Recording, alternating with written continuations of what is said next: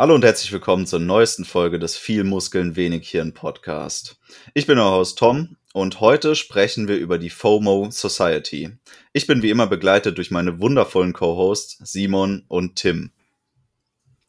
Ja Leute, was ist denn überhaupt die FOMO Society? Was verbirgt sich hinter dieser Abkürzung? Ja, ähm, für alle Leute, die Anglizismen hassen, übersetze ich mal die FOMO-Gesellschaft oder die Fear of Missing Out-Gesellschaft ist eine Gesellschaft, in der die Entscheidungen der Individuen sehr, sehr stark dadurch getroffen oder getragen wird, dass sie eben vermeiden wollen, irgendein Ereignis, irgendeinen Trend zu verpassen, irgendwas, was alle anderen machen und sie dabei sein wollen. Sie wollen halt eben am Puls der Zeit sein, immer das neueste Gadget zum Beispiel haben, was einem vorgeschlagen wird und sagen, hey, ich möchte da mitmachen, ich möchte dabei sein, ja, das ist ein, ein Be Beisams Beisamigkeitsgefühl, dass ich sagen kann, hey, ich bin jetzt halt immer in dieser Gruppe, wir, wir sind alle irgendwie gleich oder ich bin zumindest ein Trendsetter, irgendwie sowas. Und ja, das ist meiner Meinung nach eine Bewegung, die sehr stark in den letzten, ich würde sagen, zwölf Jahren zugenommen hat.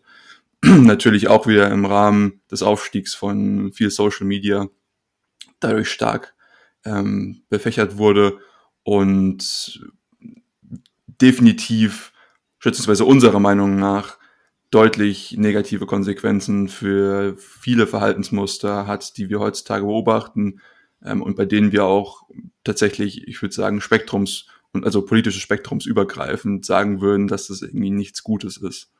Wie seht ihr das Ganze?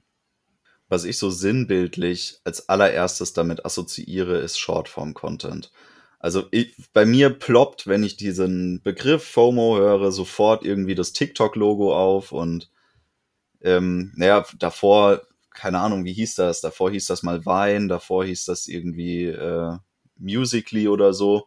Also dieser Shortform-Content, der hat sich ja über die letzten, weiß ich nicht, wie lange es das schon gibt, Jahrzehnte, nicht wahrscheinlich, aber auf jeden Fall über die letzten zehn Jahre hinweg so rasant etabliert und ist für mich eigentlich das Sinnbild dessen, wie ja, wie Dopamin gesteuert eigentlich auch dieses Ganze ist. Der Tim hatte das mal im Vorgespräch angesprochen, wie krass der Dopaminfaktor bei diesem Phänomen, das wir beobachten, eigentlich ausschlaggebend ist. Und gerade ähm, ja, Shorts, auch die haben es ja über alle Plattformen verbreitet, repräsentieren dieses, ich muss immer das nächste sehen, es darf mich nicht zu lange in Beschlag nehmen, ich will nicht irgendwie ewig viel Zeit damit verschwenden, mich mit einer Sache zu beschäftigen, weil es könnte ja noch was anderes Gutes sein. Also es könnte ja irgendwie noch was Tolles sein, was ich mir sonst noch angucken muss. Ich kann mir jetzt nicht eine halbe Stunde ein Video über die korrekte Kniebeugenform angucken. Ich brauche einen 30 Sekunden Short, der mir zeigt, wie man ganz schlecht Kniebeugen macht. damit ich mir danach den nächsten neuesten Tanztrend angucken kann und dann zeigt mir jemand das krasseste Küchengadget, damit ich äh, äh, keinen Stress mehr habe, Knoblauch zu schälen, Alter, weil das einfach das größte Problem in meinem Leben ist. Und dann muss ich auf Amazon direkt rüber switchen und mir das kaufen. Das beschreibt es schon ganz gut. Äh, ich finde es interessant, dass du de, gleich den Shortform-Content da eingebracht hast. Für mich war, ich, ich sehe FOMO immer mehr aus der Richtung des Konsums. Zu sagen, äh, ich möchte jetzt halt irgendwie, wie, okay, du hast es gerade auch angesprochen mit diesen Gadgets, so das Neueste, aber für mich hat das damals schon so ein bisschen angefangen, als die Leute dann zum Beispiel viel auf äh, Influencer gesetzt haben, was das Marketing angeht. Weil, sind wir mal ganz ehrlich, an sich ist das Erzeugen von FOMO ja erstmal nichts Schlechtes. Ja, es muss jeder, jeder Marketingprozess muss das durchlaufen, indem er sagt, ich habe ein Produkt und ich möchte, dass du den Anreiz hast, dieses Produkt zu kaufen. Und das ist ja auch erstmal nichts Schlechtes. Man muss ja erstmal sein, sein Produkt nach außen bekommen. Man muss so ein bisschen die, die Publicity dafür generieren und das ist auch vollkommen in Ordnung. Ähm, allerdings, was ich als Problem sehe, ist halt, dass die Leute ein, und das sehe ich jetzt halt nicht als, Schuld der, der Firmen, die eben dieses Marketing betreiben, sondern dass die Leute für sich auch wirklich sagen, oh, ich, ich muss das machen. So, weil ansonsten bin ich zum Beispiel nicht zugehörig oder so. Natürlich spielen viele der, der Werbung tatsächlich darauf ab, weil sie genau wissen, wo das Ganze hingeht. Meiner Meinung nach liegt die Reaktion immer noch bei dem jeweiligen Konsumenten. Ich glaube, da haben wir später auch nochmal eine größere Diskussion diesbezüglich im Petto. Aber an sich ist erstmal FOMO nichts, nichts Schlechtes. Also ich meine zum Beispiel auch wir bei uns im Startup, wenn wir sagen, hey, wir wollen jetzt halt irgendwie, dass die Leute Interesse an dem Produkt zeigen, dann müssen wir halt erstmal sagen, okay, hey, was passiert, wenn ihr dieses Produkt nicht habt? Und natürlich muss man dann aufpassen, dass man dann nicht zu reißerisch wird und so weiter. Aber man muss trotzdem irgendwie den Kundennutzen für dieses Produkt zum Beispiel auch gut darstellen. Das Problem, was ich halt sehe, ist, dass das, was die ähm, Marketinggesellschaften oder Marketingabteilungen heutzutage machen, ist, dass sie nicht den Kundennutzen in den, in den, Vorteil, Vorteil, ähm, in den Vordergrund stellen, sondern dass sie halt eben sagen, hey, wenn du das nicht hast, dann bist du sozusagen nicht der Gruppe. Das ist eigentlich der Hauptnutzen, den die Leute haben, wenn sie dieses Produkt dann konsumieren. Und das ist für mich der, das, das große Problem. Deswegen, ich dachte gleich so eben an Influencer, ja, die halt, bei denen man denkt so, okay, hey, ich möchte Teil dieser Gruppe sein, Teil dieses, hey, ich bin jetzt einer von diesen Leuten, die diesem Influencer folgen und wir wissen alle, das ist irgendwie der, der tollste so und ich gehöre jetzt halt eben nicht zu, zu deren Tribe, zu deren Gruppe und sowas. Das ist, glaube ich, schon was sehr Tribalistisches, habe ich so das Gefühl. Ist das tatsächlich noch so ein Ding, dass man einzelnen Influencern sich so zugehörig fühlt? Aber ich kenne das noch von ganz früher, wo ich dir auch zustimmen würde, dass ich das auch beobachtet habe als Trend. Allerdings war das wahrscheinlich auch in einer Zeit, wo ich selber noch anfällig war für sowas. Also wo man noch in, in so einer Jugendphase ist, man sich erst ausbildet, wo man auch mehr auf der Suche nach Zugehörigkeit in irgendeiner Form ist. Und ähm, ja, da hatte man das schon irgendwie beobachten können, dass es so diese, es gab so diese äh, Gym Aesthetics Crews damals im Fitnessbereich, wo dann alle irgendwie äh, sich einheitlich auch angezogen haben mit diesem neuesten äh, GA-Stringer im Training dann aufgekreuzt sind und so. Aber Guilty.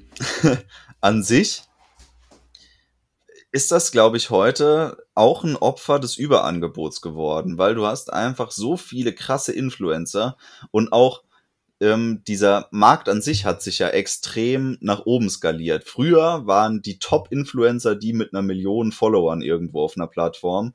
Und heutzutage ist diese Million Follower-Marke äh, von so vielen Individuen geknackt worden, dass der Markt an denen schon überschwemmt ist. Und das sind alles Influencer und die influenzen alle irgendwelche Leute. Und ich glaube, jeder folgt so seinen, keine Ahnung, 10, 20 äh, Influencern, seien die jetzt aus Social Media geboren worden die gibt's ja inzwischen sogar aus öffentlich-rechtlichen Medien. Die influenzen dann halt ein bisschen anders, die influenzen dann äh, politisch motivierter. Aber an sich ist es genau dasselbe Prinzip. Und ja, also ich glaube, auch da ist man irgendwie, ist, ist es dem Prozess gefolgt. Also du hast immer eine Steigerung des Angebots an sich, weil Leute genau das nachfragen. Also sie wollen ja auch diese Steigerung des Angebots und die wollen halt tendenziell mehr konsumieren ist die Frage, ob das, ob sie das wollen oder ob ihnen das sozusagen beigebracht wurde. Eine Sache, die sich dahingehend halt auch grundsätzlich unterscheidet von all den Dingen, die wir bisher halt beobachten können, ist, dass es jetzt nicht mehr darum geht, dass irgendwas konkret gekauft wird. Also die, die Währung, in der hier prädominanterweise gehandelt wird, ist nicht der Euro, sondern die Aufmerksamkeit der Leute. Und das wird dann natürlich irgendwann hoffentlich auch in Profite umgesetzt. Aber in erster Linie geht es erstmal nur um die Aufmerksamkeit. Und das verändert das Spielfeld insgesamt natürlich auch. Weil das hatten wir im Vorfeld auch schon angesprochen. Wenn es darum geht, dass jemand mich beeinflussen will, mein Geld irgendwo hin zu investieren, dass ich zum Beispiel jetzt diesen neuen roten Roller kaufen soll, dann kann ich auch einfach sagen, ich kaufe ihn nicht. Aber wenn es darum geht, dass jemand will, dass ich über diesen neuen roten Roller nachdenke, dann ist es dieses Denke nicht an den pinken Elefanten Thema. Ja, also sobald das im Raum steht, wird es einen Teil unserer Aufmerksamkeit aufnehmen, weil wir nichts anderes können, als unsere Aufmerksamkeit eben an die Dinge zu richten, die vor unserer Nase sind. Das ist nun mal einfach unser Instinkt. Und der ist auch sehr nützlich. Aber das sorgt dafür, dass sich das, das Spielfeld, wie gesagt, ändert und das hängt natürlich auch mit diesem Überangebot zusammen, was Tom vorhin angesprochen hat. Und das hat meiner Meinung nach extreme Konsequenzen, wenn man da unreflektiert reingeht. Also ich meine, Tom hat es vorhin schon angesprochen mit dem, er war da noch empfänglich für und ähm, man muss sich als Mensch erst festigen und so, dass das einen nicht mehr so trifft. Und da hat er vollkommen recht. Nur ich glaube, dass der Prozess dessen, dass man sich festigt, durch die Tatsache, dass man in diesem Überangebotsfluss sozusagen groß wird, sich massivst verlängert und erschwert. Ich weiß nicht, ob es ein Überangebot ist, muss ich, ich, ich weiß nicht, ob ich da bei, bei euch auf der Seite bin. Also, wenn die Leute das, das kaufen wollen, dann wollen sie das kaufen und die Firmen folgen halt eben zum Beispiel nur den, den, den Profitanreizen, die ihnen gegenüberstehen. Ne? Äh, ich gebe euch allerdings dahingehend recht, zu sagen, dass viele Leute einfach sehr anfällig gegenüber dessen sind. Also wir haben jetzt halt, wenn ich nochmal dieses, dieses Thema des Influencers aufgreife, ich meine, an sich versuche ich ja nur, einen so jemanden zu, zu nutzen als, sage ich jetzt halt mal Firma, wenn ich ihn irgendwie sponsor mit irgendeinem Produkt, weil ich sage, hey, die Leute vertrauen dieserjenigen Person und dementsprechend, wenn die Person ihnen sagt, guck mal, das ist ein tolles Produkt, schau mal rein, gib mir deine Aufmerksamkeit. Na, das ist ja auch sowas, die vertrauen eben darauf, dass wenn ich dieser Person meine Aufmerksamkeit gebe, dann ist die schätzungsweise nicht verschwendet oder vielleicht nicht so stark verschwendet. Oder die Wahrscheinlichkeit, dass ich meine Aufmerksamkeit verschwende, ist geringer. So, ich glaube, das ist ganz gut, das zu, zu, zu formulieren.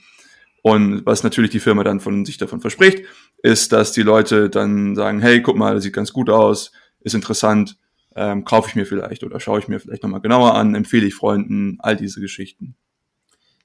Man könnte jetzt noch eine längere Diskussion dafür starten, ob das Ganze so rele relevant und tatsächlich profitabel ist, wie viele Leute das denken, dass es ist. Äh, ich habe in letzter Zeit gehört, dass dem nicht der Fall ist, also dass entsprechend die, die Ausgaben, die dafür getätigt werden, tatsächlich gar nicht so schnell wieder reinfließen in Form von höheren Absätzen. Das ist jetzt hier aber gerade nicht, nicht der Hauptpunkt der Diskussion, sondern für mich geht es eigentlich mehr darum zu sagen, wir haben eben diese Influencer und die Sache ist, dass wenn die halt eben stark diese, diese Nachricht nach außen drücken, so hey, mehr konsumieren, mehr konsumieren, ihr braucht das, ihr braucht das. Klar sprechen viele Leute da eben drauf an, die sich vielleicht noch nicht so viele Gedanken darüber gemacht haben, was für sie wirklich relevant im Leben ist. Und wenn ich mich dann eben zum Beispiel darüber definieren muss, welche Kleidung ich trage, ähm, welche Beauty-Produkte ich konsumiere, ähm, all diese Geschichten, ja, ob ich jetzt diesen Gym Aesthetics Stringer trage oder nicht, das ist, ja, wenn das mein Zugehörigkeitsgefühl ist, ist es in Ordnung, aber ich, meine, im Rahmen unseres Podcasts haben wir schon sehr häufig darüber gesprochen, dass man vielleicht sich in dem Stadion sich noch nicht gefunden hat ähm, oder vielleicht noch nicht so stark zu sich gefunden hat, um zu sagen, hey, darüber möchte ich mich nicht definieren. So, vielleicht habe ich noch nicht den Sinn in meinem Leben gefunden und muss meine Zugehörigkeit dann zum Beispiel über sowas finden. Und dementsprechend glaube ich weniger, dass das ein Problem der Firmen ist, sondern dass es, wie ihr das aber auch schon angesprochen habt, ein Problem ist der, der jeweiligen Individuen zu sagen, hey, ähm, vielleicht sollte ich mich erstmal mehr mit mir auseinandersetzen. Und natürlich, es ist ein schwieriger Prozess. Und das, das versuchen wir ja auch die ganze Zeit hier rüberzubringen. Es ist ein schwieriger Prozess, der natürlich, wobei es natürlich viel einfacher ist, sich einfach vor Social Media zu setzen und zu scrollen und zu gucken, hey, das sieht aber interessant aus und so weiter. Das halte ich halt für ein etwas größeres Problem. Ich würde da schon teilweise Einspruch einlegen wollen. Vor allem, weil du betrachtest das jetzt hier aus dieser Marktperspektive. Also hast du auf einen, der einen Seite den Marktplatz und dann würdest du sagen, naja, es gibt kein äh, Überangebot in dem Sinne, weil das wird ja auch nachgefragt oder es ist äh, entsprechend funktioniert das System ja auch. Aber du kannst ja auch den Menschen von, von diesem Marktgeschehen trennen und sagen, es gibt den biologischen Menschen und für den ist das äh, schon allein ein sensorisches Überangebot, aber auch ein gesellschaftliches Überangebot. Also wenn du jetzt diese, diesen Prozess der ja, Selbstfindung irgendwie unterstützen möchtest oder wenn du ihn auch einfach nur betrachtest, wie er denn abläuft, dann kannst du sagen, okay, du kannst ihn ganz besonders schwer gestalten. Das heißt, du äh, generierst eben dieses Überangebot, dieses, ähm, ja, diese vielen Reizpunkte einfach, die, die ständig Aufmerksamkeit auf sich ziehen und die natürlich dann auch die Aufmerksamkeit von der Selbstentwicklung der Persönlichkeit weglenken, weil du eben konsumierst, du konsumierst sozial, ja, du konsumierst soziale Inhalte, die dich dann ja, passiv prägen, vielleicht auch aktiv prägen, ich weiß es nicht. Auf jeden Fall ist es nicht unbedingt Teil deiner Selbstfindung. Wahrscheinlich ist es sogar eher schädlich irgendwie, wenn die Selbstfindung über genau solche Prozesse, zum Beispiel über Social Media abläuft und weniger über Selbstreflexion. Und jetzt hast du irgendwo auch den Anspruch vielleicht, gestalte ich den Weg der Leute besonders leicht dahin zu kommen, zu einer gesunden Selbstentwicklung oder soll dieser Weg von Versuchungen und ähm, ja von, von Werbung gepflastert sein, die eigentlich was genau anderes bewirken wollen. Nämlich jemanden dazu zu bringen, sich mit irgendwas zu identifizieren, sei es jetzt eine Marke, sei es eine Person und dann sein ähm, ja, Verhalten dementsprechend zu ändern. Und in dem Sinne gibt es eben schon so etwas wie ein Überangebot, weil wenn du 300.000 Leute zur Auswahl hast, an denen du dich orientieren kannst, dann bist du natürlich total verwirrt und die Zugänglichkeit vor allem ist ja auch so früh schon gegeben. Also ich will ja gar nicht wissen, wie früh heute ja Kinder schon an Social Media geraten, also wie, wie schnell sie sich da etablieren in diesen Systemen, wie schnell sie sich solche Inhalte angucken können. Das mag ja sein, dass Leute, die, die nicht mal zehn Jahre alt sind, sich schon in diesem Raum bewegen und äh, sich influenzen lassen. Also ich finde, das klingt immer auch so sanft, wenn man das alles auf Englisch sagt. Leute sprechen immer gerne in Anglizismen, weil Anglizismen klingen nicht so hart wie die deutschen Begriffe. Es ist Beeinflussung, es ist Manipulation, wenn du über Influencing sprichst. Und wenn du das dir bewusst machst, dass es genau das ist, dann muss man schon sagen, okay, wir haben hier ein großes gesellschaftliches Problem, was du jetzt nicht dadurch irgendwie wegargumentieren kannst, dass du sagst, na ja, aber vom marktwirtschaftlichen Standpunkt aus gesehen ist es halt vielleicht doch kein großes Problem. Weiß, weiß ich nicht, ob man das so stehen lassen kann, Tom. Also mein Punkt ist halt eben, dass die Firmen nur auf die, den Anreiz eben antworten zu sagen, hey, wir wissen, dass die Leute nicht mehr wirklich zu sich finden und ihre Validierung von außen suchen, so, dann versuchen wir halt auch daraufgehend unsere Marketingstrategien aus, aufzubauen. Ähm, und du, ich finde jetzt dann zu sagen, na gut, wir verbieten denen zu sagen, sie, sie dürfen das machen. Das Problem, dass die Leute sich halt immer noch über andere Sachen, über externe Validierung finden möchten, also das besteht ja immer noch so. Also du hast damit nur einen, versucht irgendwie ein, ein, ein löchriges Rohr zu flicken und dann kommt halt an einem anderen Ort das Wasser wieder raus, so, äh, also meiner Meinung nach. Und äh, ich weiß nicht, ob man dann so weit damit kommt. Also ich glaube, man muss dann, glaube ich, schon viel früher damit ansetzen. Oder halt. Klar, ich gebe dir zumindest recht, dass die Ablenkung eben ähm, das eines der großen Probleme ist. Ich, ich verstehe das schon, dass sozusagen die Zeit und die Aufmerksamkeit, die man da rein investieren müsste, ähm, sehr stark äh, ja, irgendwie weggenommen wird, dadurch, dass man in ständigen Kontakt äh, mit dem Ganzen tritt.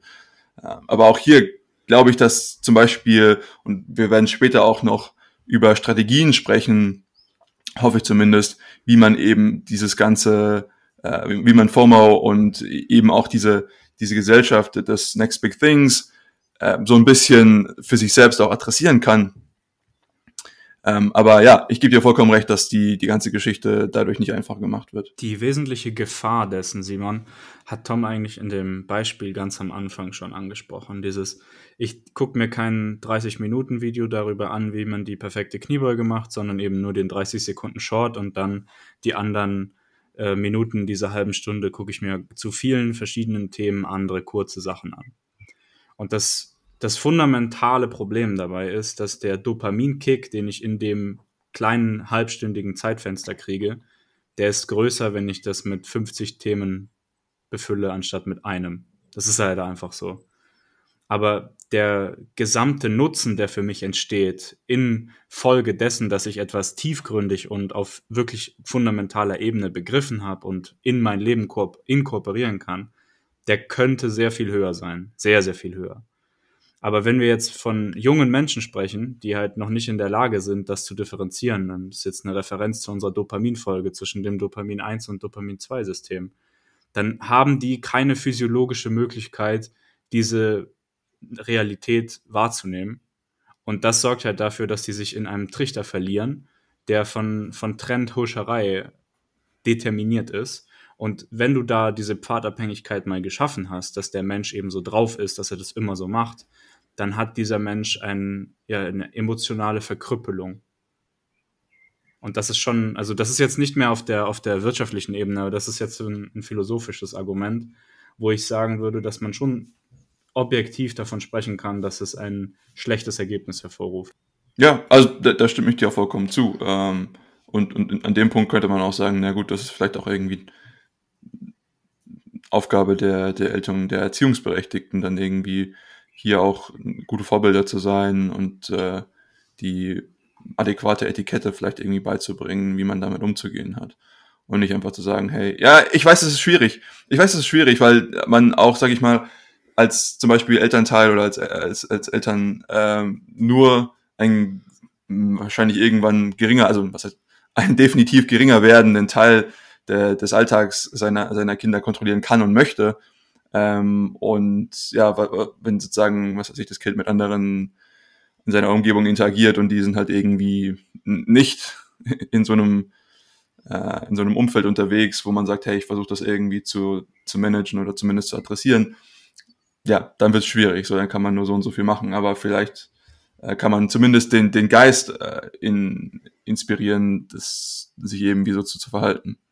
Aber du guckst ja komisch und kritisch, Tom. Ich denke, du hast, es gibt so einen gewissen Punkt, an dem das wahrscheinlich recht valide ist, dass die Eltern da ähm, eine Basis für schaffen. Das ist aber meiner Meinung nach in der kritischen Phase der äh, Individualentwicklung, also in der Jugendphase, gar nicht gegeben. Weil genau da spaltet man sich am meisten ab von dem, was die eigenen Eltern einem vorleben und dem, was das eigene Umfeld einem vorlebt. Also es entwickelt sich quasi dieses, ähm, diese Jugendkultur als Kontrakultur zu dem, was die Elterngeneration vorlebt. Und das sieht man auch in sehr, sehr vielen Statistiken, die sich mit Alterskohorten auseinandersetzen, dass du einen relativ geringen Übertrag hast eigentlich, wenn du dir verschiedene Kohorten anguckst, also generationenübergreifend in dem Fall. Und dass du dann immer deutliche Unterschiede sehen wirst in dieser Alterskohorte 14 bis, weiß ich nicht, 30 oder so oder vielleicht auch weniger. Ähm, und dann die, die darüber folgende Generation 30 äh, bis 50 und dann nochmal 50 bis 70 oder halt Open End, weiß ich nicht. Ähm, da wirst du halt immer sehen, dass sich genau diese Kohorten stark voneinander unterscheiden, gerade in, in diesen psychologischen ähm, Feldern, wenn man irgendwelche Proxys versucht da zu finden. Ich weiß, das ist im Grunde genommen keine echte Wissenschaft, aber ähm, es ist ja doch interessant, was man aus äh, solchen Statistiken lernen kann oder was man davon ableiten kann. Und was man sieht, ist eben, dass gerade das Verhalten in, im Internet und auf sozialen Medien sich wirklich ganz grundlegend unterscheidet. Und wie willst du das dann vorleben? Wir kriegen das ja vorgelebt von unseren Eltern, dass wir, dass die viel weniger damit zu tun haben und dann nicht so ähm, drin sind und sich damit nicht befassen. Und dennoch ist die Jugendkultur eben eine komplett andere. Und auch wir können uns schon nicht mehr mit 14-Jährigen heutzutage identifizieren oder denen irgendwas vorleben. Ja. Ich meine, für mich ist die Frage, die so eben im Hintergrund halt eben rumspielte, was ist, was ist da ein, ein alternativer Lösungsansatz? Ähm, und ich sehe halt keinen wirklich validen alternativen Lösungsansatz dementsprechend. Also einer, der nicht valide ist auf jeden Fall, ist der, dass man administrativ institutionalisiert irgendwelche Gesetze beschließt und dann irgendwelche konkreten operativen Normen sozusagen zementiert. Das ist definitiv der falsche Ansatz. Es ist aber trotzdem das wichtig. Das ist das, was ich vermeiden möchte. Genau, genau. Es ist aber trotzdem wichtig, dass wir diese, diese Upside von dem administrativen Kontext auf Bundesebene zum Beispiel nutzen, um einfach auf bestimmte Sachen aufmerksam zu machen.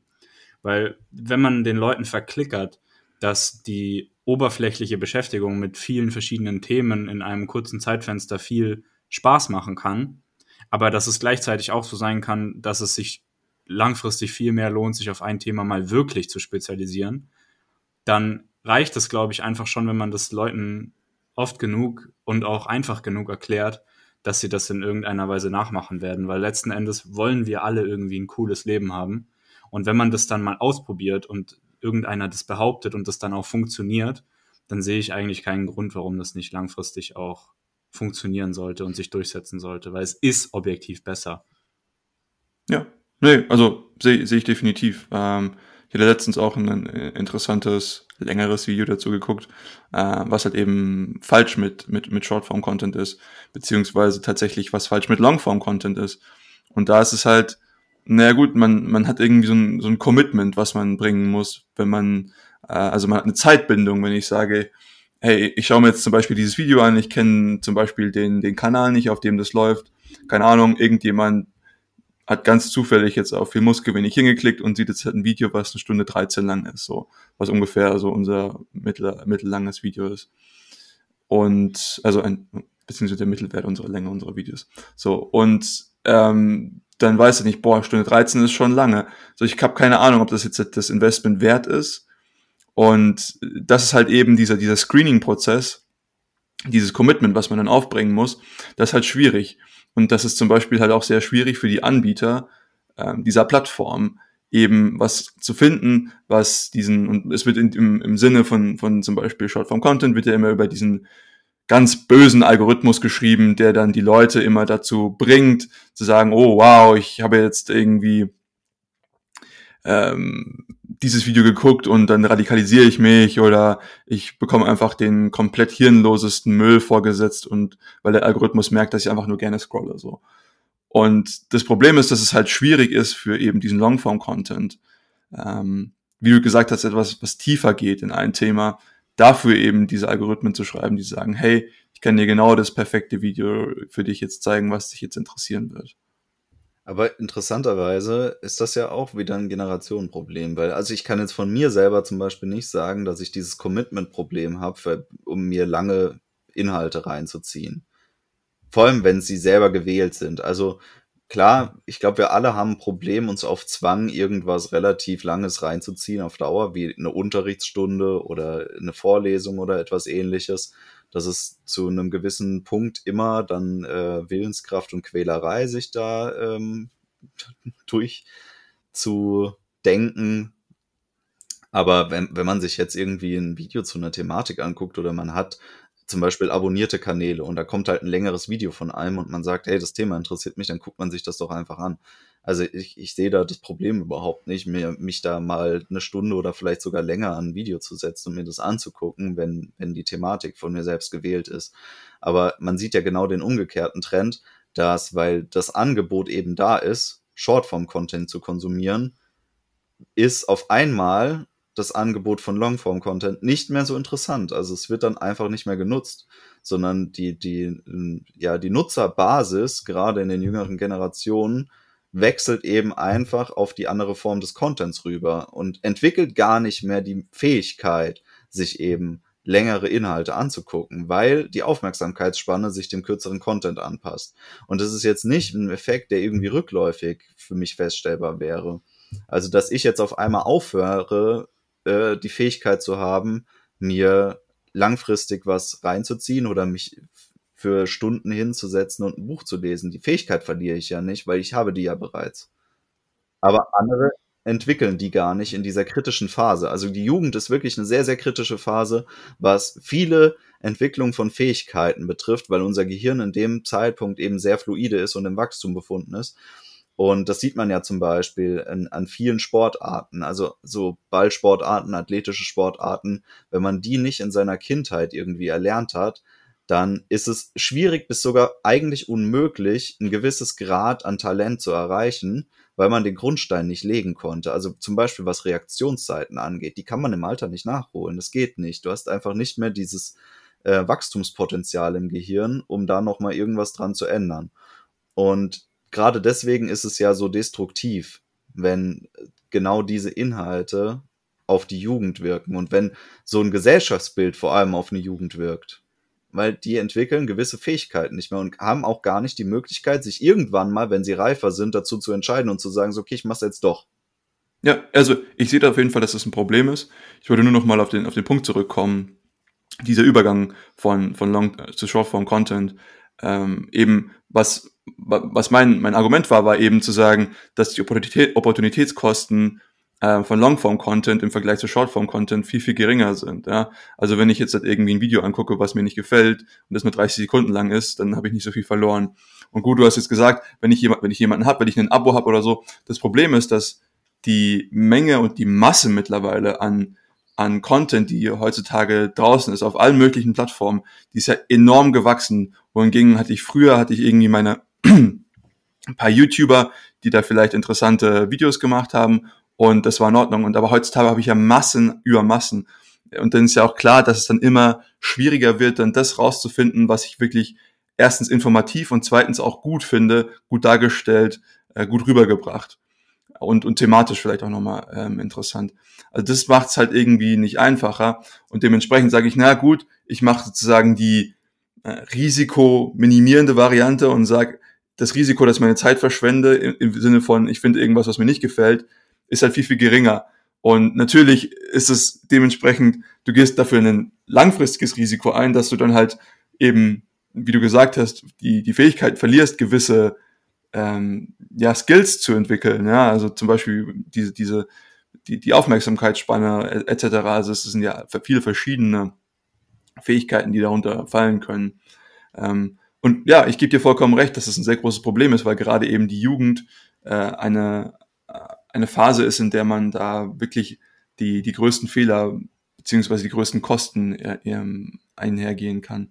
Ähm, dementsprechend, meiner Meinung nach, ist halt, vielleicht brauchen wir ein ne, ne, ne besseres algorithmisches ähm, System, eben diesen Longform-Content an den Mann zu bringen. Ja. Also vielleicht sei es darum, was, was wir teilweise versucht haben, ähm, zu sagen, wir haben Ausschnitte von unserem Longform-Content, den wir als Shortform-Content anbieten. Äh, by the way, ihr könnt sagen, ob euch das gefallen hat oder nicht. Ähm, dann fangen wir damit wieder an, machen da ein bisschen weiter, intensivieren das. Ähm, oder ähm, ja, ich meine, ich habe das Problem auch noch nicht gelöst. Äh, das, deswegen, ich, ich kann es nicht sagen. Ähm, aber ich finde es definitiv nicht einfach. Also ich würde schon auch dem widersprechen, dass man ähm, das Risiko minimieren würde, Bullshit zu konsumieren, den man, der einen nicht interessiert. Das Einzige, was man tatsächlich macht, ist die Frequenz zu erhöhen. Also du erhöhst die Frequenz und dadurch, dass dann auf fünf Bullshit-Videos eins kommt, was du dir angucken willst oder wo du dabei bleibst, du kannst ja natürlich schnell wegwischen. Klar, es ist irgendwie angenehmer, als ein Video wegzuklicken und ein neues anzuklicken. Okay, die Benutzeroberfläche ist irgendwie freundlicher gestaltet. Aber an sich hast du trotzdem irgendwie so ein 5 zu 1 Verhältnis oder vielleicht sogar ein ganz anderes Verhältnis, ist ja jetzt nur hypothetisch, äh, in dem du Bullshit konsumierst und dann hast du wieder ein Video zwischendrin, was gut ist, aber eigentlich hast du viel mehr Scheiß konsumiert, als wenn du gezielt nach was suchst, klickst ein Video an, merkst nach einer Minute, ja, ist vielleicht doch nichts und klickst dann das nächste an. Also ich würde schon sagen, man hat genau dieselben Probleme. Es ist nicht besser geworden. Auch der Algorithmus macht es nicht unbedingt besser, weil die Kreatoren werden ja irgendwie nur grob eingeordnet. Also wenn du jetzt sagst, du, da ist einer, der konsumiert irgendwie Sportzeug, also Kraftsport zum Beispiel, dann wischst du da durch und dann kriegst du irgendwie einen Haufen Kraftsportvideos. Und dann registriert das ja jetzt aber nicht unbedingt, dass du diesen krassen Content von irgendwelchen Science-based äh, Neurowissenschaftler, Sportlern sehen willst, sondern der schlägt dir ja jeden Scheiß vor trotzdem. Ja. Und dann hast du ja trotzdem immer noch genau dies, dasselbe Verhältnis von Bullshit zu guten Content wie vorher auch. Du hast nur einfach den guten Content extrem runtergedampft. Und dann musst du hoffen, dass du jemanden gefunden hast, der neben diesem Short-Content immer noch guten, konsumierbaren, langen Content dabei anbietet, auf den du dann rüberwechseln könntest. Wie zum Beispiel für Muskeln Muskelvinikieren, da gebe ich dir recht. Aber äh, ich glaube ich glaub schon, dass du sagst, na gut, entweder ich habe fünf kurze Videos äh, in der Zeit, die ich mir angucken kann, oder den Teil von einem langen Video und dann ist das lange Video halt irgendwie, ja, ich habe mich jetzt halt irgendwie fünf Minuten reingeschaut, so, ich glaube, nach einer Minute kann man das irgendwie schlecht beurteilen. Wenn ich fünf Minuten reingeschaut habe, hm, war es halt irgendwie nicht so meins. Wohingegen, wenn ich dann aus fünf Videos einen Dopamin-Hit hatte, dann war es das für mich schon irgendwie wert.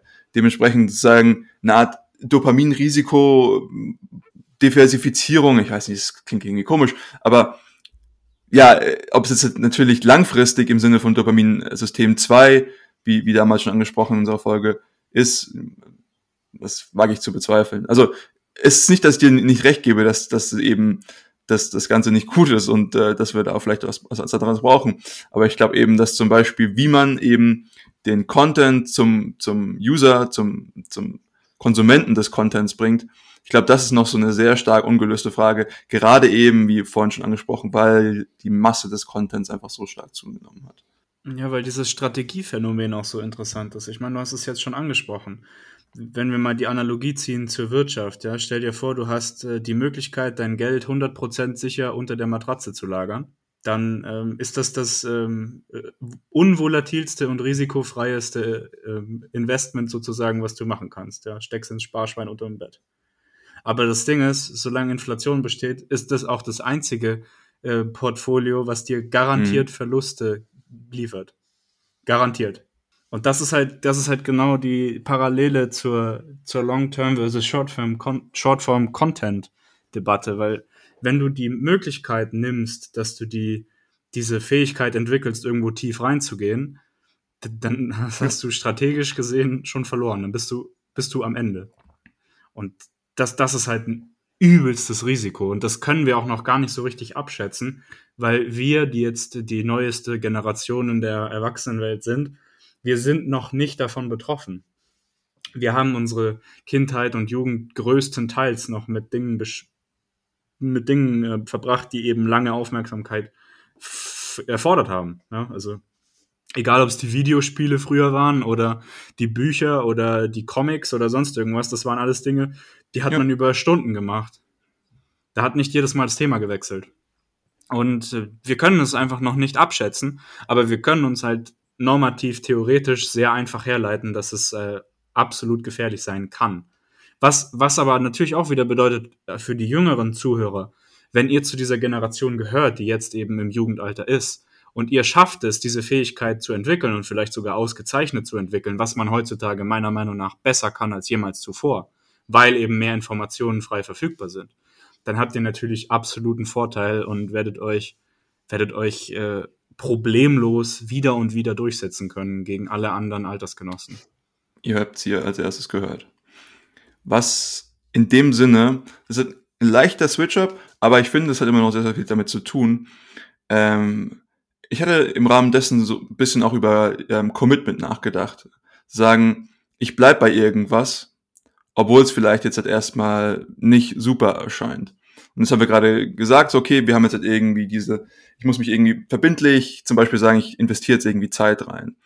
Und im Rahmen dessen haben wir auch schon ein bisschen über The Next Big Thing und so geredet und dass immer irgendwas, ja, es, äh, irgendwas kann das neueste Beste sein und ich muss vielleicht nur noch ein bisschen weiter suchen, ein bisschen weiter gucken.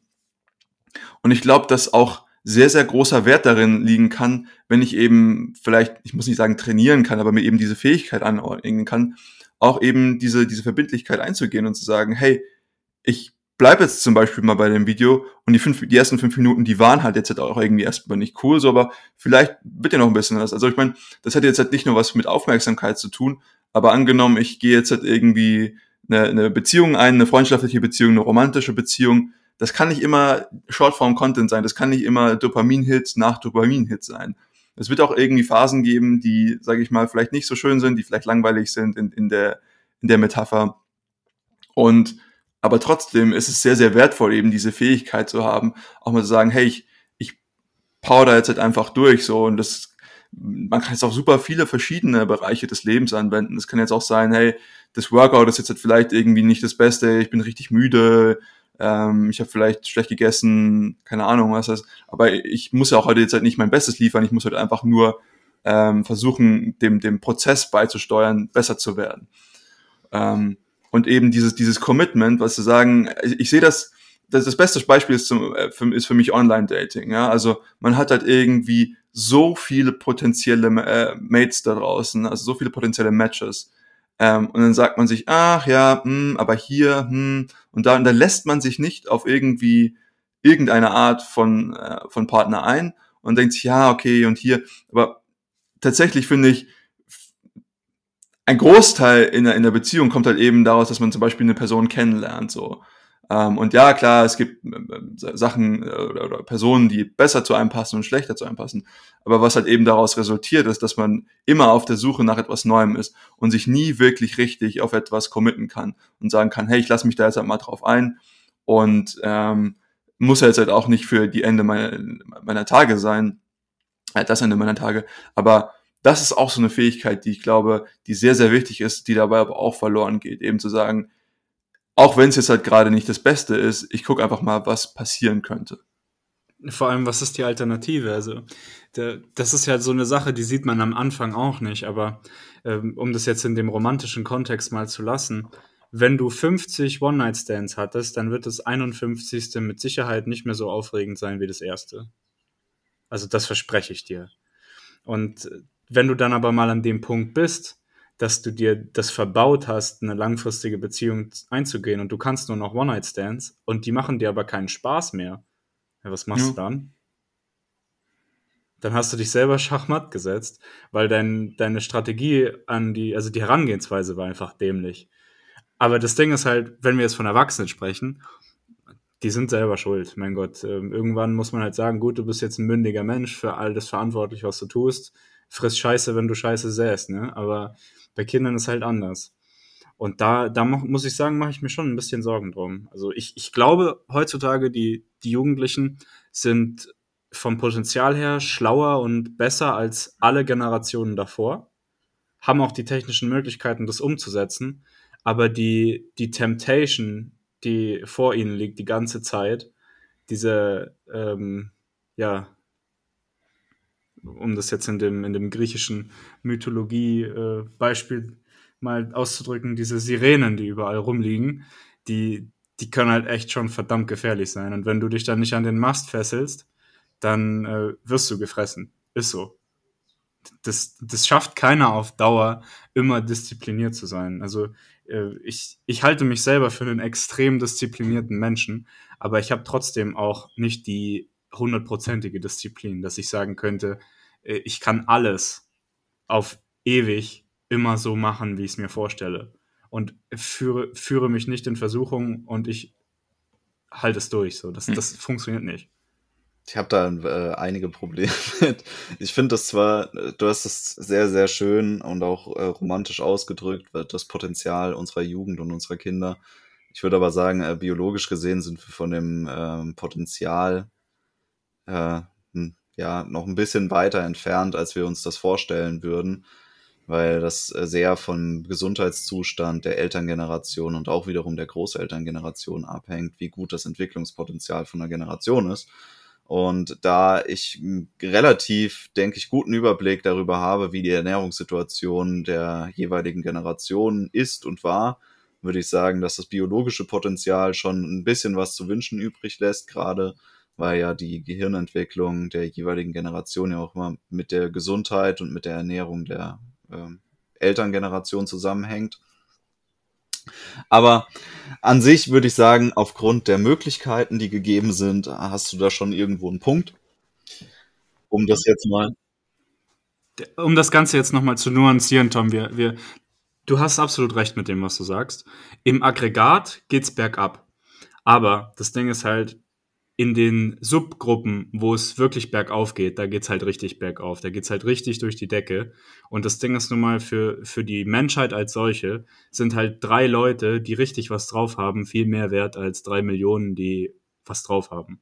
So dieser, dieser dieser Faktor, dass du ein Prozent besser bist als die anderen, ist für die Menschheit viel, viel wichtiger, wenn es da zwei mehr Menschen gibt, als äh, dass die zwei Milliarden anderen Menschen, ob es denen gut geht oder nicht. Also das ist, das ist natürlich hart, keine Frage.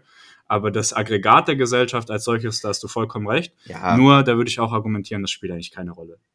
Es hat sich nur, also das hat sich nur sehr nach äh, einem ähm, ja, Gesamtgedanken angehört, was du da präsentiert hast. Aber äh, das war ja auch war ja nur auch nur ein, ein kleiner Gesellschaftsrand, den ich hier äh, mit einschmeißen wollte. Der hat auch gar nicht so viel mit unserer jetzigen Diskussion zu tun. Was viel mehr damit zu tun hat, ist tatsächlich dieses, sich Gedanken darum zu machen, was macht es mit den Kindern. Und das ist für mich eigentlich der wichtigste Punkt und auch, glaube ich, der große Streitpunkt zwischen, ähm, ja, unserer geistigen Weltsicht, weil ich denke, hier prallen so eine autoritäre und eine liberale Weltsicht aufeinander. Und wenn es darum geht, Kinder zu schützen, muss man irgendwo eine Entscheidung fällen können, was man jetzt denn befolgen möchte. Also wel welchem Kerngedanken der Weltsicht möchte man jetzt hier den Vorzug geben. Und da möchte ich äh, auf eine Studie eingehen, die es gibt. Und zwar ist das diese berühmte Dopaminrattenstudie, wo Ratten einen Schalter eingepflanzt bekommen haben, der ihr Dopaminzentrum die ganze Zeit triggert und die können den selber betätigen. Und was man gesehen hat, ist, dass diese Ratten diesen Schalter pro Minute unfassbar oft betätigt haben. Also äh, über 100 Mal haben die auf diesen Schalter gedrückt. Und je öfter die diesen Dopaminschalter gedrückt haben, desto mehr haben die das Interesse verloren, irgendwas anderes zu machen. Also die haben beste Nahrung präsentiert bekommen, die haben, also die haben äh, Weibchen präsentiert bekommen, männliche Ratten natürlich, die äh, voll empfänglich waren. Die haben alle Reize, die biologisch möglich waren, haben die denen vor die Nase gesetzt. Die hatten aber auch immer diesen Schalter. Und diese Ratten, die haben diesen Schalter gedrückt, bis sie tot waren. Also die haben nichts anderes gemacht. Denen war der stärkste biologische Anreiz, der möglich war für eine Ratte, egal, solange die diesen Schalter hatten und den drücken konnten. Und dann haben die dann Vergleichsuntersuchungen ähm, gemacht. Wie ist das denn? Wie ist denn unser Social Media Verhalten gerade bei Kindern? Wenn die jetzt auf Instagram sind, haben die sich angeguckt, die haben sich YouTube angeguckt und die haben sich irgendwie so TikTok angeguckt, glaube ich noch. Und haben das mit diesem äh, Wischverhalten verglichen. Und das ist tatsächlich sehr, sehr ähnlich. Also pro Minute wischen die auch unfassbar oft. Also es ist wirklich dieser kleine Dopaminreiz, der dabei entsteht, reicht aus, um einfach die ganze Zeit davor zu sitzen, zu wischen, zu gucken, zu wischen, zu gucken, zu wischen, zu gucken. Und wenn man sich jetzt nur ein bisschen dem gegenüber offen zeigt, da muss man sagen, okay, höchstwahrscheinlich fahren dann auch alle anderen Reize, die uns irgendwie bestimmen und die uns äh, andere Dinge tun lassen würden, als solche Sachen zu konsumieren. Und das passt ja irgendwie auch zu diesem Datingverhalten, zu vielen Sozialverhaltensformen wiederum, auf die man das übertragen kann. Solange wir einfach nur unseren Dopaminschalter triggern können die ganze Zeit dadurch, verlieren wir das Interesse daran, uns um wirklich wichtige Dinge zu kümmern. Und das fängt schon dabei an, dass wir uns irgendwie auch nur in der Basis um uns selber kümmern. Also wir, wir verlieren den Blick dafür, tatsächlich auch nur unseren biologischen Trieben zu folgen. Und jetzt ist ja die Entscheidung, was machst du jetzt damit? Sagst du, ja, okay, irgendwie lernen die das schon oder wir versuchen es denen beizubringen, wir sind nett zu denen und sagen denen, hey, passt mal auf, das ist ganz schlecht für eure Entwicklung. Oder fasst du das Ganze auch als Kampf- und Kriegsschauplatz auf. Also, dass du wirklich, du musst für die Freiheit und die freie Entwicklung der Kinder kämpfen und musst bereit sein, dafür zu kämpfen. Und kämpfen beinhaltet auch immer, dass du bereit bist, das autoritär durchzusetzen. Und überlässt dieses Feld nicht einfach der freien Entscheidung aller beteiligten Individuen, sowohl derer, die Einfluss nehmen auf die Kinder, also die Profit daraus ziehen, als auch der Kinder selber, die einfach sagen können, naja gut, ich habe ein Handy, ich will das aber. Also für mich kommt es wieder zurück auf die Diskussion zu Dopamin, die wir hatten, weil wir es halt sehr stark darauf zentriert haben. Ähm, für mich ist das einfach wieder versuchen, den Leuten ihr Dopamin-2-System viel stärker ans, ans Herz zu legen und einfach zu zeigen, weil es ist sehr, sehr einfach zu sagen, hey, guck mal, hier Dopamin 1, du kannst die ganze Zeit auf den Schalter drücken. So. Also du kannst denen zeigen, was du möchtest. Das funktioniert bei denen halt noch nicht. Viel Spaß dabei. Das ist jetzt halt ich weiß nicht. Es wird sich auch nicht gesund entwickeln, solange du eben diese destruktiven Einflüsse hast. Das ist wie Kindern die ganze Zeit Kokain zu geben und dann zu sagen, ja, ey, aber Drogen nehmen ist schon scheiße, lass das mal bitte. Und irgendwann wird das Kind ja auch aufhören, Kokain genau, zu nehmen, ja. weil das merkt ja, dass es nicht gut ist für sich. Ich weiß nicht, ich glaube, man kann schon irgendwie, indem man zum Beispiel mit seinen Kindern ähm, und ich meine, wir müssen hier immer super auf, äh, vorsichtig sein, äh, was wir, was wir sagen, wenn es um Erziehung und Kinder und sowas äh, geht, weil äh, wir haben alle drei keine Kinder, zumindest soweit wir wissen. Mhm. Und ähm, dementsprechend ist auch immer, uh. ist immer ein bisschen schwierig ähm, da, zu, zu argumentieren, habe ich so das Gefühl. Ähm, aber ich kann mir schon vorstellen, dass man Kinder darin zum Beispiel Interesse fördern kann. Ich glaube, das ist etwas, was funktioniert wofür du jetzt nicht unbedingt eine extrem fortgeschrittene ähm, Entwicklungsstufe eines Kindes brauchst, sagen einfach Interesse zu wecken für, für gewisse Sachen. Und allein dann schon mal zu, zu eliminieren. Deine zentrale Annahme ist jetzt aber gerade, dass es Eltern gibt, die das checken. Und dass es genug Eltern gibt, die ja, das checken. Ja, ich meine, kein Argument ist perfekt, ähm, aber ich, wir haben, glaube ich, schon alle irgendwie rausgehört, dass ich vielleicht ein sehr gutes Menschenbild habe von, von den Menschen, von diesen Affen, die hier auf diesem Planeten rum, rumrennen. Ähm, ja, aber Simon, würdest du dein hypothetisches Kind, was du nicht hast, auf den Spielplatz setzen, um den außenrum ganz viele Süßigkeitenwägen stehen mit Spielplatzfans? Und du sagst deinem Kind einfach, ja, aber mit den Männern äh, steigt da nicht ins Auto ein. Oder würdest du nicht dein Kind sagen, auf den Spielplatz gehst du nicht, wir gehen auf einen anderen? Ich glaube, das Beispiel hinkt so ein bisschen. Ja, mag ja. sein, aber es ist, es ist ja trotzdem so, dass du zu einem gewissen Grad in der Erziehung ist autoritär zu sein wichtig. Ja, Was? ja, also ich. Es geht nicht anders. Nee, total. Also ich bin auch voll, vollkommen jetzt kein, kein großer Fan anti-autoritärer Erziehung. Äh, ich meine immer nur, dass es zum Beispiel viel, viel besser ist zu sagen, hey, ich fördere zum Beispiel die Interessen meines Kindes So und sage, ähm, wenn, wenn ich irgendwie merke, okay, es hat irgendwie eine Affinität für zum Beispiel Musik, so dass ich dann halt versuche, das, das äh, zu unterstützen und zu sagen, hey, guck mal, wir versuchen irgendwie dieses Instrument mal aus oder wir gehen mal hier auf, keine Ahnung, Vorstellung XY von irgendwie, keine Ahnung, Chor, hast du nicht gesehen. Also da kann man ja ganz kreativ werden, sage ich jetzt mal. Ähm, da geht es sozusagen weniger darum zu sagen, hey, ich, weil, weil das ist halt auch irgendwie das Problem, wenn ich sage, na gut, ich versuche jetzt halt keine, keine Interesse irgendwie stärker zu wecken, und ähm, sondern versuche halt eben diese dieses Scattershot Mind, dieses Shotgun Mind irgendwie einfach. Ich meine, das ich glaube, das ist das, was sich natürlich durchsetzt, wenn man sagt, man versucht nicht irgendwie ein Interesse ähm, wirklich zu zu unterstützen und zu fördern. Ähm, und dann haben wir eben nämlich dieses, dieses Scattershot Mind, was dann halt irgendwie sagt, okay, ich habe irgendwie 10 Sekunden Videos oder eine Minuten Videos zu ganz vielen verschiedenen Themen, wohingegen, wenn ich sage, ich habe ein Interesse geweckt in zum Beispiel für Musik oder für Kunst oder für Wissenschaft, für was weiß ich, da kann man ja, ja, also im Prinzip äh, endlos. Ähm, wenn ich das natürlich förder und wecke, ich glaube, dann habe ich vielleicht schon zumindest eine, eine bessere Startvoraussetzung für eben dieses Kind geschaffen, dass es sich vielleicht mehr interessiert für, für Themen und sagt, hey, guck mal, das ein Minuten-Video, das, das wusste ich schon alles, was mir da erzählt wurde aber vielleicht muss ich dann halt immer in das 15-Minuten-Video reingucken, um da ein bisschen tiefer reinzusteigen. Ja, aber also wir sind uns ja alle irgendwo einig, dass man ähm, Verbotsstrukturen für besonders schädliche Verhaltensweisen aufbauen und etablieren kann. Also du würdest mir jetzt auch nicht widersprechen, dass ein Alkoholverbot äh, für gewisse Altersgruppen irgendwie schlecht wäre. Nee.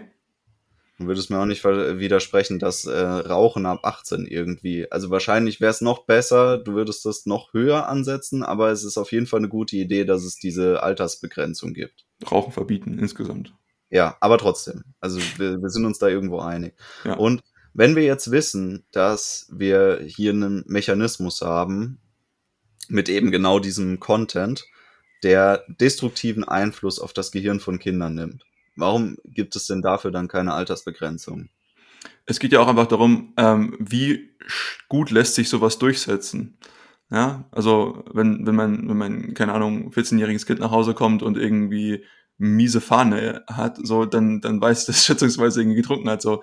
Aber wenn ich halt irgendwie, wenn mein 14-jähriges Kind dann irgendwie abends am, am, am Essenstisch sitzt, so, und ich weiß halt nicht, was den tagsüber gemacht hat, so, ja, keine Ahnung, kann, ganz, kann sein, dass die ganze Zeit am, am, am, vor dem Handy gehockt hat und irgendwie gescrollt hat, so. Das kann ja sein, aber du hast ja dadurch, also du hast ja erstens mal die, die Hürde dessen, dass genau sowas konsumiert wird, irgendwie erschwert. Klar, es, es ist immer so, dass sich dann irgendwie ähm, Zugang verschafft wird. Aber zumindest wird ja damit ein Bewusstsein bei vielen, vielen Eltern geschaffen, die dann zu Hause darauf achten, was die Kinder denn machen. Also es gibt ja die allerwenigsten Familien, gucken sich zu Hause ihr 14-jähriges Kind beim Rauchen an, sondern die würden dem die Kippen eher wegnehmen. Und wenn du jetzt zumindest in, in einem ähm, Zuhause, wo auf dich geachtet wird, was du machst und was du sonst so, ja, in deiner Freizeit machst, klar, da können die jetzt nicht immer alles kontrollieren, aber es gibt gewisse Schutzräume, die sich dadurch ergeben, in denen dieses Verhalten weniger toleriert wird. Ja. Und es ist, denke ich, relativ wichtig hier zu sagen, es muss nicht alles toleriert werden. Ich, ich, ich gebe dir auch vollkommen recht. Ich, ich meinte nur, ähm, also es hat hier so ein, so ein, so ein, so ein Vibe von Zuckerbrot und Peitsche. Also auf der einen Seite versuche ich das irgendwie so mit, mit, mit, mit Gewalt fast schon, ja, also autoritär durchzusetzen, dass es irgendwie nicht passiert. Ähm, und das kann definitiv eine Strategie sein, aber auf der anderen Seite sehe ich halt definitiv, dass auch mit, sage ich mal, mehr anreizkompatiblen Strukturen gehandelt werden muss, die nicht sagen, hey, guck mal, ist es nicht viel besser für dich, dass du selbst merkst, dass ich das Kind davon überzeuge, sagen, ich, ich, wie gesagt, vielleicht habe ich einfach ein zu gutes Bild von Menschen. Hm? Überzeuge Kinder. Ja. Als, als erwachsener Mensch. Ne, Simon, Simon hat das schon, Simon hat das schon recht. Ich meine, du, du musst, du musst in irgendeiner Weise immer über das Zuckerbrot Initiative ergreifen. Aber die Peitsche muss halt immer eine plausible Alternative sein. Und wenn das nicht möglich ist, dass die Peitsche eine äh, plausible Alternative ist, dann wirst du die Regel langfristig nicht durchsetzen können, weil das Zuckerbrot verliert halt auch einfach seinen Reiz. Gut, aber wer sagt, er könnte als Erwachsener ein Kind von irgendwas überzeugen, hat ja auch einfach nicht realisiert, dass du immer eine Machtposition hast, die du dabei einnimmst. Also auch das ist autoritäres Verhalten, weil du manipulierst im Endeffekt dein Kind in irgendeine Richtung, indem du es überzeugst. Also es hat ja gar nicht die Möglichkeit, gegen dich zu argumentieren als Kind. Das, das, also außer du hast den absoluten krassen Überflieger, der dich dann zerlegt argumentatorisch. Aber im Normalfall hast du ja immer die, die, bist du die Kontrollinstanz und in letzter Instanz bist du ja auch derjenige, der das Kind ernährt, der ihm Obdach gibt und so. Das ist ja sowieso von dir abhängig. Und dann sagst du so, naja, aber ich mache das hier in einem fairen Diskurs und guck mal, ob das sich dann richtig entwickelt. Es ist ja trotzdem, du bist trotzdem autoritär, es ist immer noch die Peitsche, aber für dich selber sieht sie nicht aus wie die Peitsche. Für das Kind ist es scheißegal. Ob du jetzt mit einem Verbot kommst oder mit tollen Argumenten, am Ende des Tages ist es so, dass ein Elternteil versucht, autoritär irgendeinen Einfluss zu nehmen. Wenn ich von Überzeugung spreche, dann, dann rede ich jetzt nicht davon, dass wir uns zusammen hinsetzen mit einer netten Kaffee, äh, Tasse Tee, Kamillentee und dann jetzt darüber reden. Kind schon Kaffee geben. Nee, nee, deswegen ich, äh, ich trinke ja selbst keinen Kaffee. ähm, zum Beispiel will weniger Sinn machen. Nein, ähm, und dann, dass wir darüber reden. Nein, es geht einfach zu, ihm sozusagen, wenn ich meine überzeugende, meine ich eben dass es selbst merkt, oh wow, ich habe größeres, ähm, größere Freude daran, wenn ich das so mache, als wenn ich das anders mache. Dass es das sozusagen selbst merkt. Das ist eben dieses, äh, dieses Selbstlernen, so. Was, was ich als, auch halt irgendwie als das nachhaltigste Lernen und überzeugen ähm, ansehe. Da, das meinte ich eigentlich damit. Natürlich werde ich da jetzt halt nicht irgendwie so und jetzt halt machen wir Debatte hier und jetzt gibt es einen Schiedsrichter und dann gibt es Punkte und der, der am Ende gewonnen hat, kriegt irgendwie einen Pokal. So. Nein, das meine ich natürlich nicht. Fände ich aber nett. Ja, das kann man dann irgendwann machen, wenn man das Kind so weit hat, dass man es eben in, in ein Überfliegerstadium gebracht hat.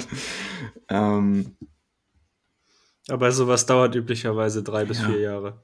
Ja, aber alles fängt bei einem äh, gesunden Handyverbot an, würde ich sagen. Ja, deswegen hat mich das auch so aufgeregt, dass man jetzt in der Schule von Digitalisierung spricht und überall Bildschirme und Laptops. Ey, wir brauchen keine Laptops für Kinder, wir brauchen Wachstafeln aus dem alten Rom.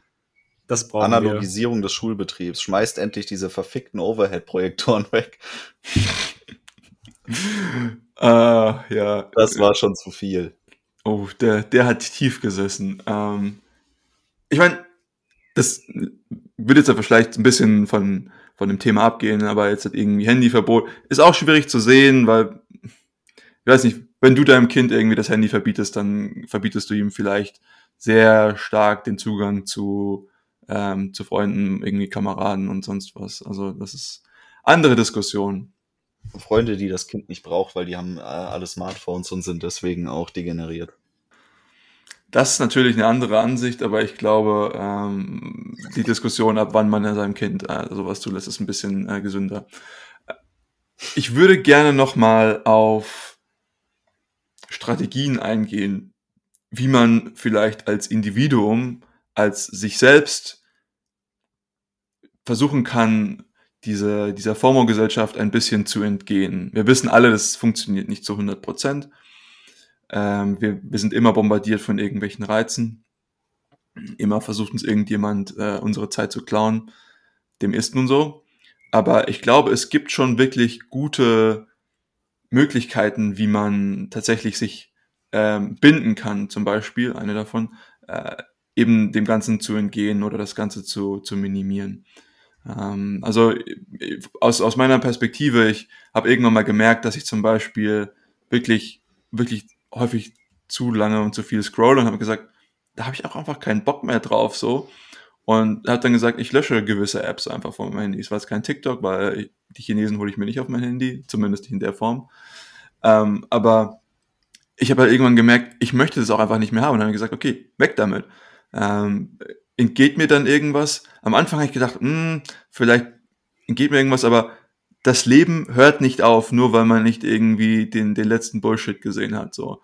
Ähm, was ich dann viel lieber gemacht habe, ist, wenn ich zum Beispiel noch gewissen Shortform-Content konsumieren möchte, dann kann ich zum Beispiel sowas machen, wie ich gehe auf YouTube und wenn mein Content Creator da irgendwas hochlädt, zum Beispiel irgendeinen Short und ich habe ihn abonniert, dann sehe ich nur diesen Short und ich weiß, hey, der ist witzig, ich schaue mir dann aber auch wahrscheinlich nur den einen von ihm an und dann scroll ich zum Beispiel auch nicht weiter nach unten so. Und das war's dann, das ist auch vollkommen fein für mich. Ähm, das ist zum Beispiel eine Strategie. Und man muss sich einfach wirklich bewusst sein, wie limitiert die Zeit ist, die man hat und die Aufmerksamkeit, die man in diesen 24 Stunden hat. Und ich weiß nicht, habt ihr vielleicht auch irgendwelche Strategien, wie ihr für euch selbst daran gehen würdet, zu sagen, hey, ich, ich versuche halt eben, dass ich diesem, diesem FOMO so ein bisschen entgehen kann.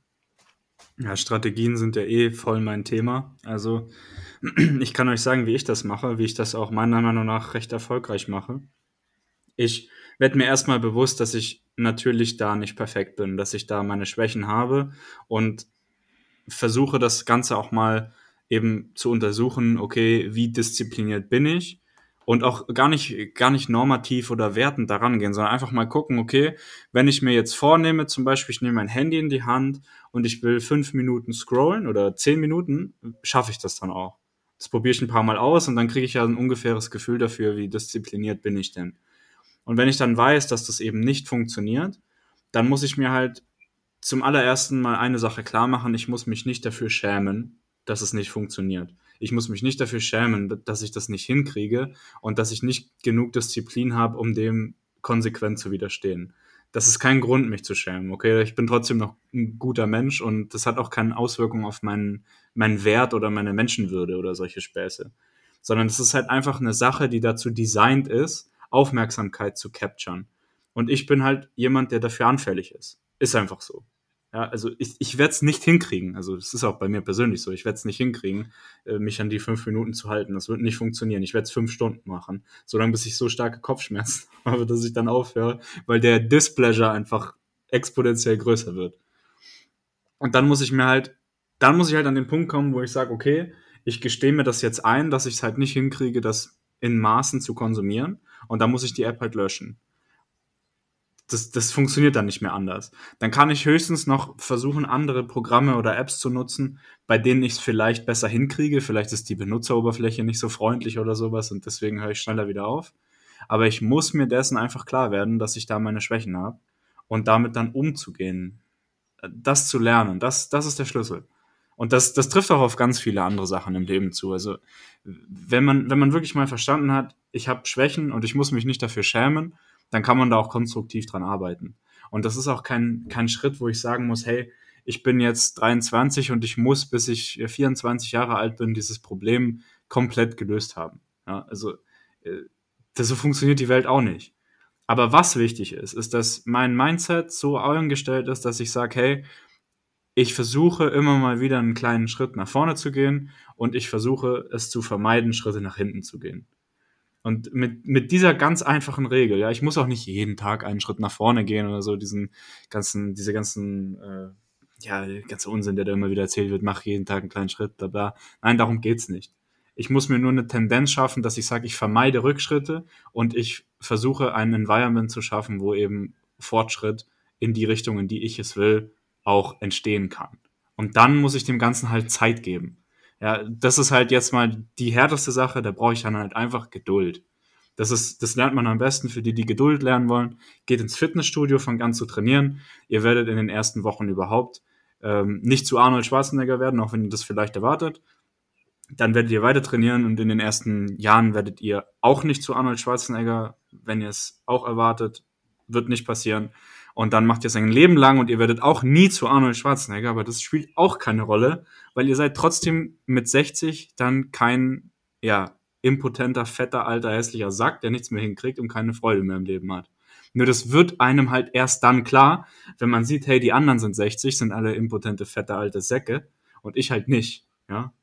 Und dann ist es halt geil, weil dann kann ich mir Instagram und Tinder wiederholen und die ganzen jungen Weiber vernaschen. Und dann hat sich der Masterplan gelohnt. Ja, der Stratege, ich sehe schon. Ah, nein, kurzer Spaß, kur kurzer Spaß, kurzer Spaß. Ähm, aber ihr, ich, ihr versteht die allgemeine Idee, glaube ich. Ja. Ich meine, du hast jetzt äh, ein Konzept angesprochen und das ist nämlich der, das, der Willensstärke. Und ich meine, da gibt es so ein paar, ich will nicht sagen wissenschaftliche Untersuchungen zu, aber Ansätze, dass man sagt, okay, vielleicht ist Willensstärke irgendwie begrenzt. So, ich habe irgendwie einen, einen Pool von Willensstärke und irgendwann ist der aufgebraucht und dann ist es für mich extrem schwer, irgendwelchen Versuchungen zu widerstehen oder mich auf irgendwas Langfristiges zu konzentrieren. So. Und wenn man zum Beispiel dem Ganzen das Ganze sozusagen unterschreibt, dann kann man sagen, hey, wie kriege ich es einfach hin, dass ich so wenig Willensstärke wie möglich aufwenden muss. Und das ist zum Beispiel bei mir so. Ich habe eine Form von Kryptonit und das ist Honig. Wenn ich Honig in meinem Haus habe, dann fresse ich den so schnell leer, es ist nicht mehr lustig. Ähm, und was ich dann einfach gesagt habe irgendwann, ich, ich kaufe mir aber keinen Honig mehr. Äh, ist einfach so. Und es ist nicht, dass ich jetzt halt irgendwie ultra Bock auf Honig habe. Nein, es ist einfach, sobald es im Haus ist, muss ich Willensstärke aufwenden, um zu sagen, ich konsumiere das jetzt nicht. Ähm, und dann ist es auch vollkommen in Ordnung für mich. Und gleiches gilt halt zum Beispiel mit Social Media, wenn ich einfach sage, ich muss mich jetzt halt nicht irgendwie fokussieren, ich darf jetzt nur fünf Minuten machen oder so. Wenn ich einfach die Entscheidung komplett limitiere und sage, gibt's nicht, dann fühlt sich das, wie vorhin schon angesprochen, fühlt sich das äh, ex ante sehr, sehr schwierig. Oh, und was, was, wenn ich jetzt irgendwann Bock auf Honig habe? Nee, es ist einfach, man fühlt sich, man, nach zwei Tagen denkt man gar nicht mehr darüber nach, dass man irgendwie kein Honig mehr im Haus hat oder die App schon gelöscht hat. So, das ist tatsächlich was, was das Ganze sehr, sehr viel einfacher macht. Ich glaube, diese Elimination, ich glaube, das ist eine sehr große Analogie zu der Diät, die man irgendwie schlagen kann. Wenn ich sage, okay, ich, ich eliminiere einfach gewisse Sachen und dann mache ich mir das Leben so, so viel einfacher und äh, muss dann nicht immer explizit darüber nachdenken, wie mache ich das.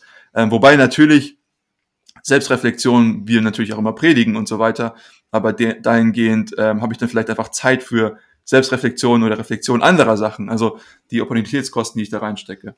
Ähm, das war nur, nur ein Konzept, was mir diesbezüglich noch eingefallen ist. Ja. Ganz wichtiger Gedanke, den du gerade geäußert hast, Simon. Weil wir hatten das ja schon in unserer Folge über Tugendhaftigkeit. Also es ist nicht tugendhaft, wenn du keinen Honig isst, weil du keinen mehr im Haus hast, weil du dich ja nicht mehr mäßigen musst. Ja.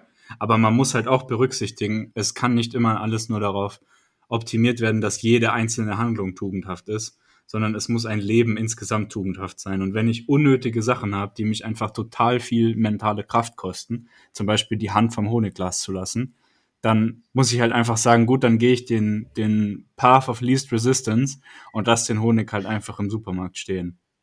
Beim Imker. Kein, kein Honig im Supermarkt. Oder, ja, ja, ja, also, ja, beim, natürlich. So, und dann, dann ist es auch vollkommen in Ordnung, einzugestehen, hey, ich habe da eine Schwäche und das kostet mich Energie, wenn ich dagegen ankämpfen soll. Wenn das jetzt eine Schwäche ist, die zu den Schwächen gehört, die nicht irgendwie gravierende Konsequenzen haben für dein Leben, ja, dann kannst du auch einfach mal sagen, gut, ich ignoriere es komplett. Ich lasse es einfach. Ja. Also grundlegend ist es ja ein, ein, valider Weg, dass man einfach sagt, man ähm, verringert Reize. Das ist ja auch das, was ich eigentlich vorhin durchsetzen wollte, nur eben halt als autoritäres Prinzip, dass man die Reize eben von außen verringert für viel mehr Leute als nur für sich selber. Insofern, ihr seid dem äh, ganzen Konzept gegenüber ja schon irgendwo aufgeschlossen, dass man sagt, auch sich selbst gegenüber einfach autoritär ist und sagt, hey, Honig eigentlich eine coole Sache. Gibt ja jetzt auch gar nicht mal so viele Argumente dagegen, keinen Honig zu essen, aber man verbietet sich den einfach in dem Sinne, dass man ihn nicht anschafft, obwohl es vielleicht nicht unbedingt der, der größte eigene Wunsch ist, ein honigloses Leben zu führen. Ich hätte das Beispiel nie machen dürfen. Aber an sich ähm, würde ich sagen, es gibt ja auch noch den äh, Weg von der anderen Richtung daran, weil, wie du es schon gesagt hast, Willenskraft ist ein begrenztes Gut. Wir können da nicht aus dem Unendlichen schöpfen, sondern wir müssen irgendwie mit dem arbeiten, was wir haben. Und genau das ist auch mein Weg eigentlich damit umzugehen, dass ich sage, okay, ich nutze mein Kontingent an Willenskraft, um gewisse Verhaltensweisen zu integrieren, die ich bevorzuge oder die ich mir wünsche an mir selber und setze das dann um. Zum Beispiel jeden Tag Frühsport zu betreiben, ist so eine äh, Habituisierung, die ich vornehme. Oder äh, jeden Tag ein Eisbad zu nehmen oder jeden Tag kalt zu duschen, wahlweise. Das sind gewisse Dinge, für die braucht man Willenskraft, um das umzusetzen und um das auch durchzuhalten. Aber diese Willenskraft aufzuwenden, ist kein Prozess, den man ewig aufrechterhalten muss, sondern irgendwann wird dieser Prozess abgelöst durch Konditionierung, durch Habituisierung und dann ist quasi der Rückweg für dich schmerzhafter, als einfach fortzuführen, was du begonnen hast.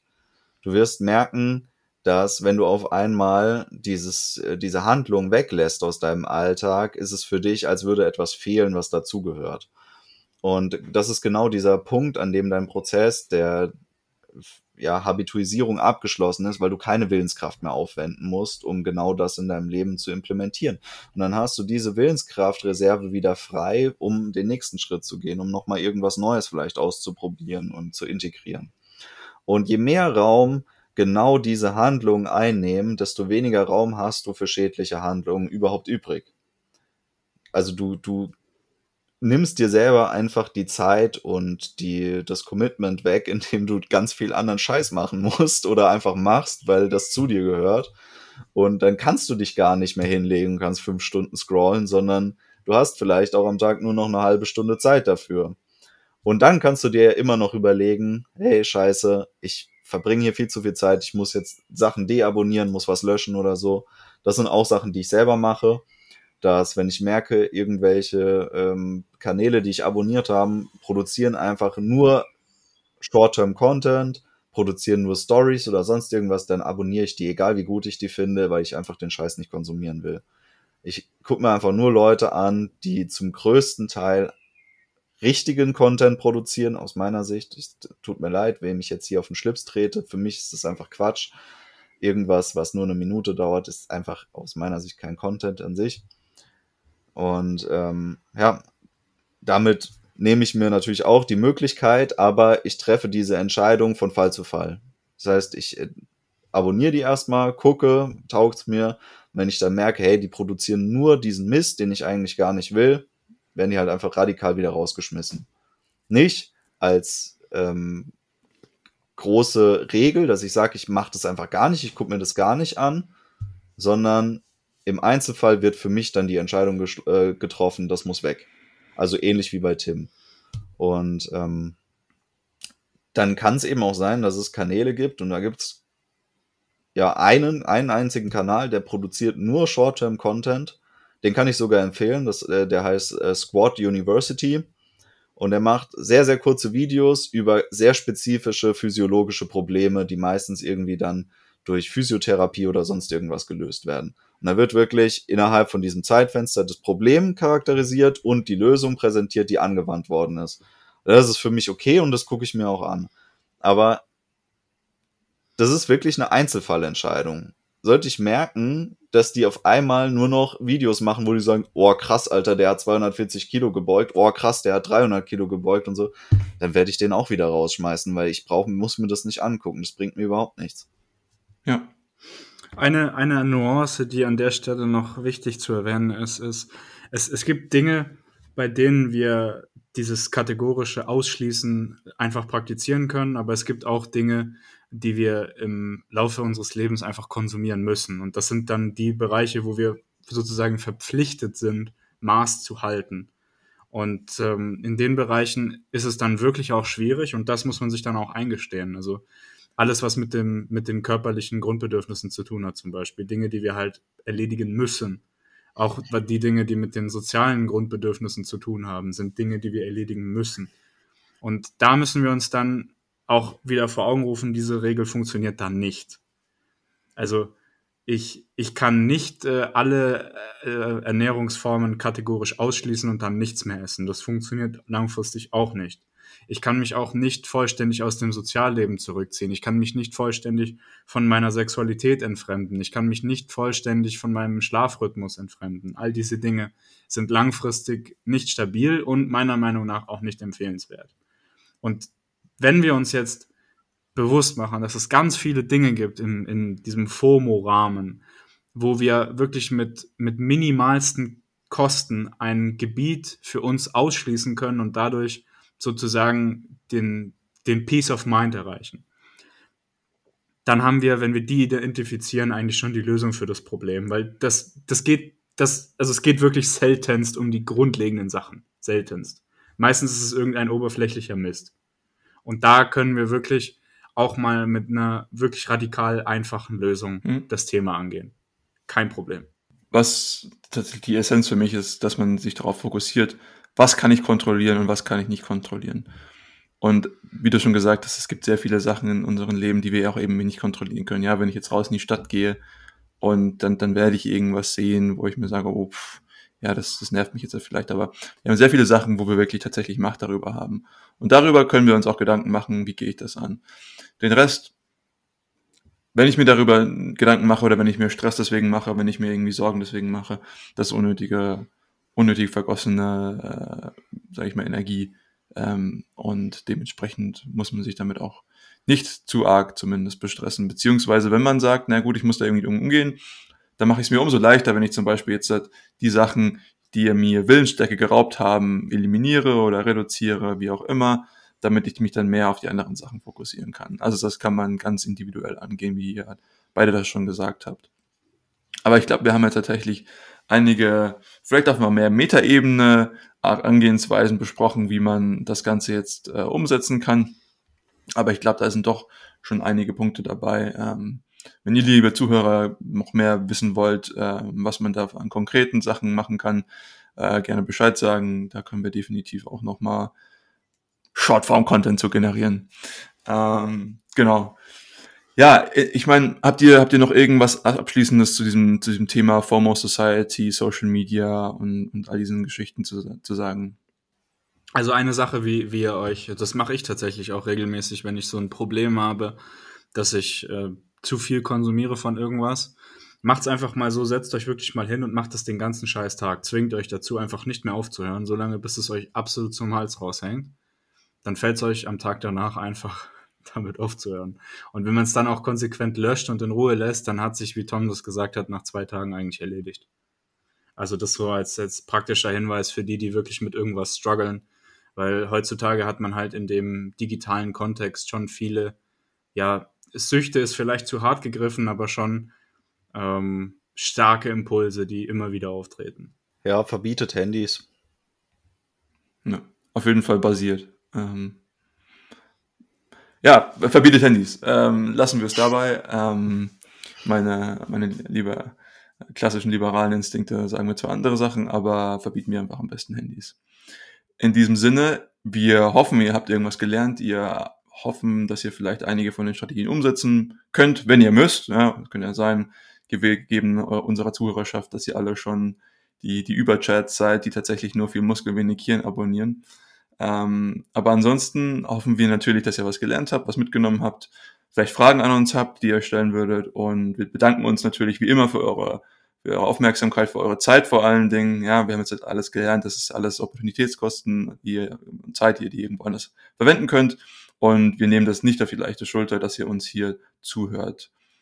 Dementsprechend, wir bedanken uns und macht's gut. Bis zum nächsten Mal.